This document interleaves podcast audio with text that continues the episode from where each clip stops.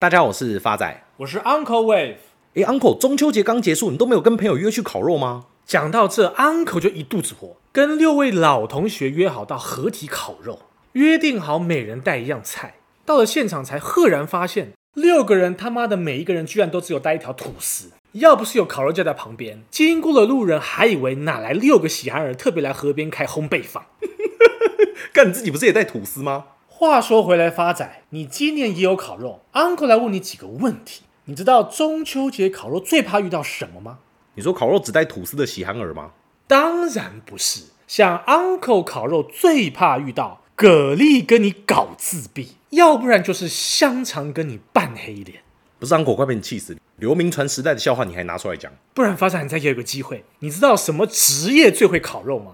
啊，不就厨师？有什么好猜的？不是。是老师，因为他们考的东西从来都不会教。像 Uncle 学生时期就是这个样子，所以不管怎么认真上课，都拿不到高分。好了，这个冷笑话发仔勉强给过了。如果今天亚运有办冷笑话比赛，Uncle 最差应该可以拿到铜牌。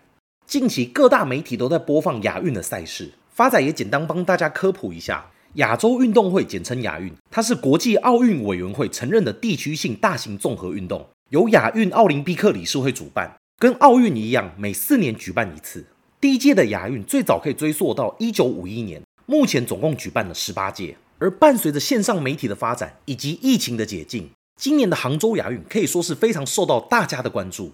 直至今日为止，台湾在杭州亚运一共拿下了十二面金牌、十面银牌以及十八面铜牌，其中有一面金牌不得不特别提一下，因为它是台湾在亚运围棋史上的第一面金牌。这一位金牌得主是一位土生土长的台湾人，他叫许浩鸿。他二十二岁，是世界排名第三十五名的围棋手。亚洲各国家的媒体形容许浩鸿的这面金牌是大爆冷门。为什么会这样说？因为许浩鸿不是靠赛制运气而夺冠，而是与世界三大高手直球对决，一路过关斩将。所以这面金牌可以说是纯度非常高。在这面金牌拿到以前，许浩鸿本来就是台湾最强。由于围棋在台湾关注的人并不多，这是一个很专业而且小众的圈子。根据统计，台湾的职业棋士只有一百零八位，而在全世界的 GoRating 围棋排名里面，世界棋手总共有两千五百多人，其中中日韩占最大的比例。像目前的世界排名中，第一名是韩国的申真许，第二名也是韩国的朴廷桓，第三名则是中国的柯洁。这个排名是根据比赛的积分计算，所以这次许浩宏因为夺冠，世界排名也从三十五名爬到二十三名。至于为什么媒体会说这面金牌的纯度极高，就是因为这次的亚运围棋赛，许浩宏从初赛到决赛一路上赢了刚刚提到的世界一二三名。许浩宏是新竹人，时至今日都还是每天早上搭高铁到台北的棋院练习，直到晚上才回家。才二十二岁的他，就是一个朝九晚五的通勤族，跟你我都一样。从四岁开始学棋，十五岁打败世界冠军，到现在的亚运金牌，一夜之间，全台湾都知道许浩鸿这个名字，成为台湾围棋史上的第一人。他从国小一年级开始就已经达到围棋五段的实力。像围棋选手，通常从低到高分成九个段位，九段为最高。到了国中一年级，他们家里就决定让许浩鸿自学，让他专心在围棋之路。不到一年，也考入了台湾围棋名人周俊勋九段主持的职棋精英队。之后，他就过着台北新竹往来的职业棋手生活。到了十五岁那年，他取得了世界赛台湾代表权，正式登上世界舞台，却在初赛败给了世界排名第四的辜子豪九段。但他并没有放弃，日夜研究棋局，有一阵子天天与电脑下棋，想从电脑当中寻找人脑训练的极限。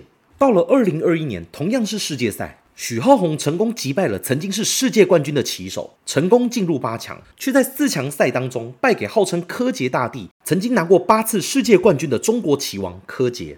许浩鸿个性沉稳，凡事要求完美。进入世界赛八强接受访问时，他只说了一句：“我一直觉得我很普通，下的也不怎么样，但是我只要够冷静，做自己就好。”到了今年，许浩鸿终于成功打败他的心魔柯洁，成为世界冠军。还一路赢了世界排名一二的韩国棋手，甚至还有网友笑称许浩鸿冠军赛打完的表情，就像刚吃完牛肉面要去柜台付钱的一样自然冷静。这也同时是他在赛局当中的真实写照。无论对手是谁，处于什么样的劣势，永远都保持自己的想法，按照自己的步调行动。Uncle 认为投资也是如此，无论是遇到媒体的渲染，还是市场的波动。都应该维持自己的步调，千万不要受外界所影响。值得一提的是，这次的亚运当中有一场比赛，Uncle 印象特别深刻。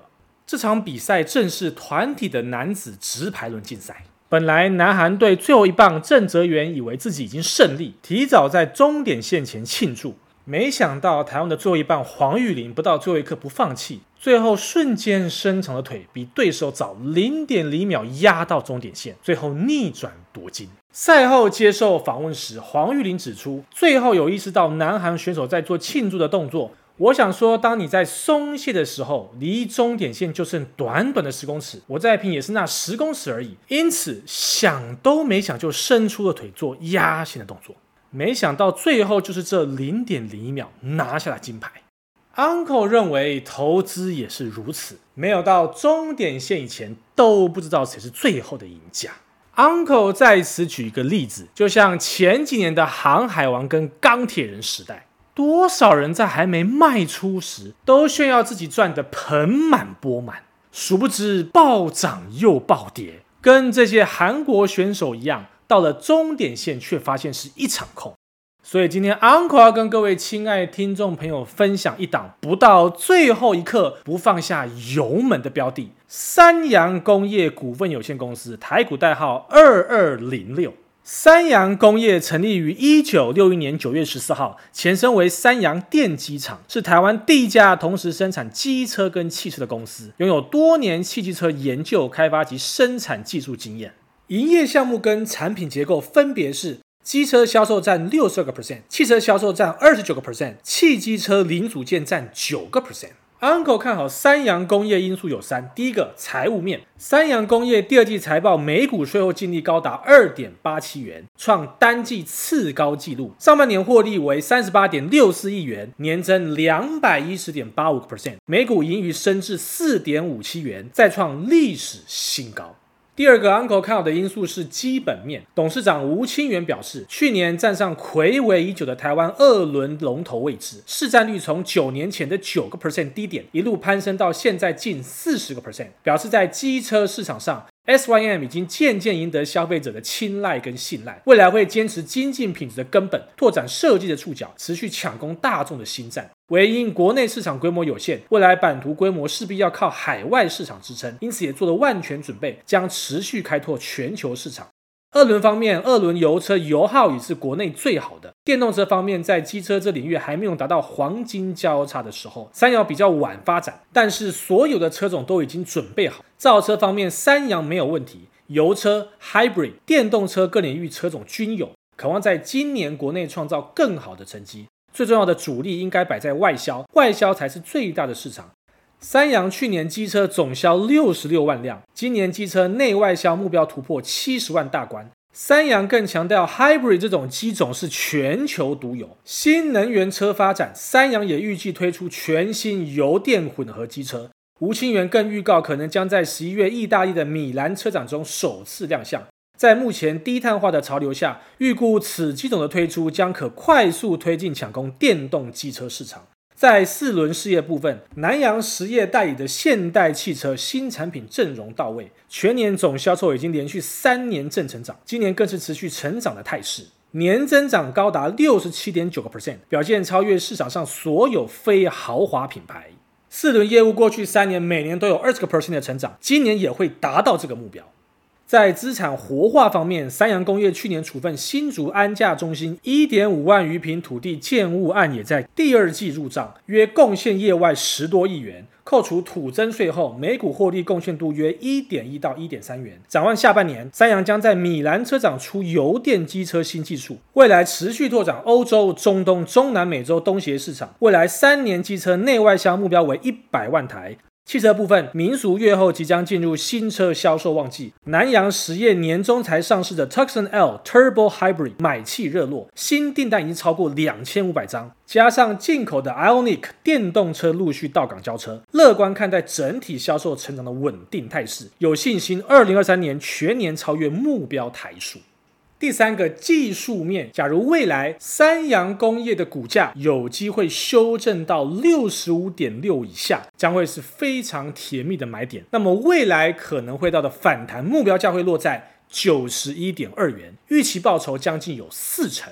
最后是回复听众朋友的时间，第一位是我们老朋友 Come From 金星的留言，这是一个有笑话也有知识的好节目，让我学会要有毅力的持续买进大盘，自己的退休金自己存，时刻也要鞭策自己午餐不要吃这么多，才有中岛美嘉的好身材。最后也祝福理财高昂收听率长虹，节目长长久久。Uncle 再次感谢老朋友 Come From 金星的留言。投资理财就如同亚运比赛一样，重在坚持，唯有不放弃的人才有机会成功。下一位也是我们的老朋友 Kai 四三 Henry 的留言。Uncle 发财好，想请教一下自主 ETF 是什么样的概念？为何 YouTube 上面有劝人别往 ETF 一路存下去的观点？对于不懂选择个股的人，该如何在股市中寻找被动收入？又或是买到一定数量的 ETF 后，想朝个股发展，个股该怎么选择？Uncle 再次感谢 Kai 四三 Henry 的提问。Uncle 始终认为，当个人的资产没有到达一定程度以上，自主 ETF 并无法得到太大的效益。至于您的第二个问题跟第三个问题，Uncle 一并回答。以长远来说，大盘型的 ETF 绝对是长期存股的好标的，因为 ETF 分很多类别。例如产业、国家，甚至是杠杆型 ETF 都有，因此存错 ETF 无法累积资产。而个股的投资，Uncle 还是建议以自己熟悉的公司为主，比例不要超过总资产的五到十个 percent 即可。下一位是我们老朋友全 Chia 的留言，听到 Uncle 跟发仔的对联笑话就知道，两位的健康已经恢复到全盛时期。最近在布局二零二四年 PA 族群以及医疗用品，想请教一下 Uncle，四一一四的剑桥与信一四一七五的差别在哪里？有什么看法？Uncle 在此先感谢老朋友 Chenchia 的提问。基本上，剑桥跟信一最大的差别在于，剑桥是比较偏向生技制药公司，因为他们自制学名药占总营收高达七十七个 percent。而信一是偏属于国内医疗用品通路商龙头。Uncle 看好信一的点是基于目前台湾已经面临少子化的问题，并且迈入高龄化的社会，因此 Uncle 相对看好未来医材庞大的需求。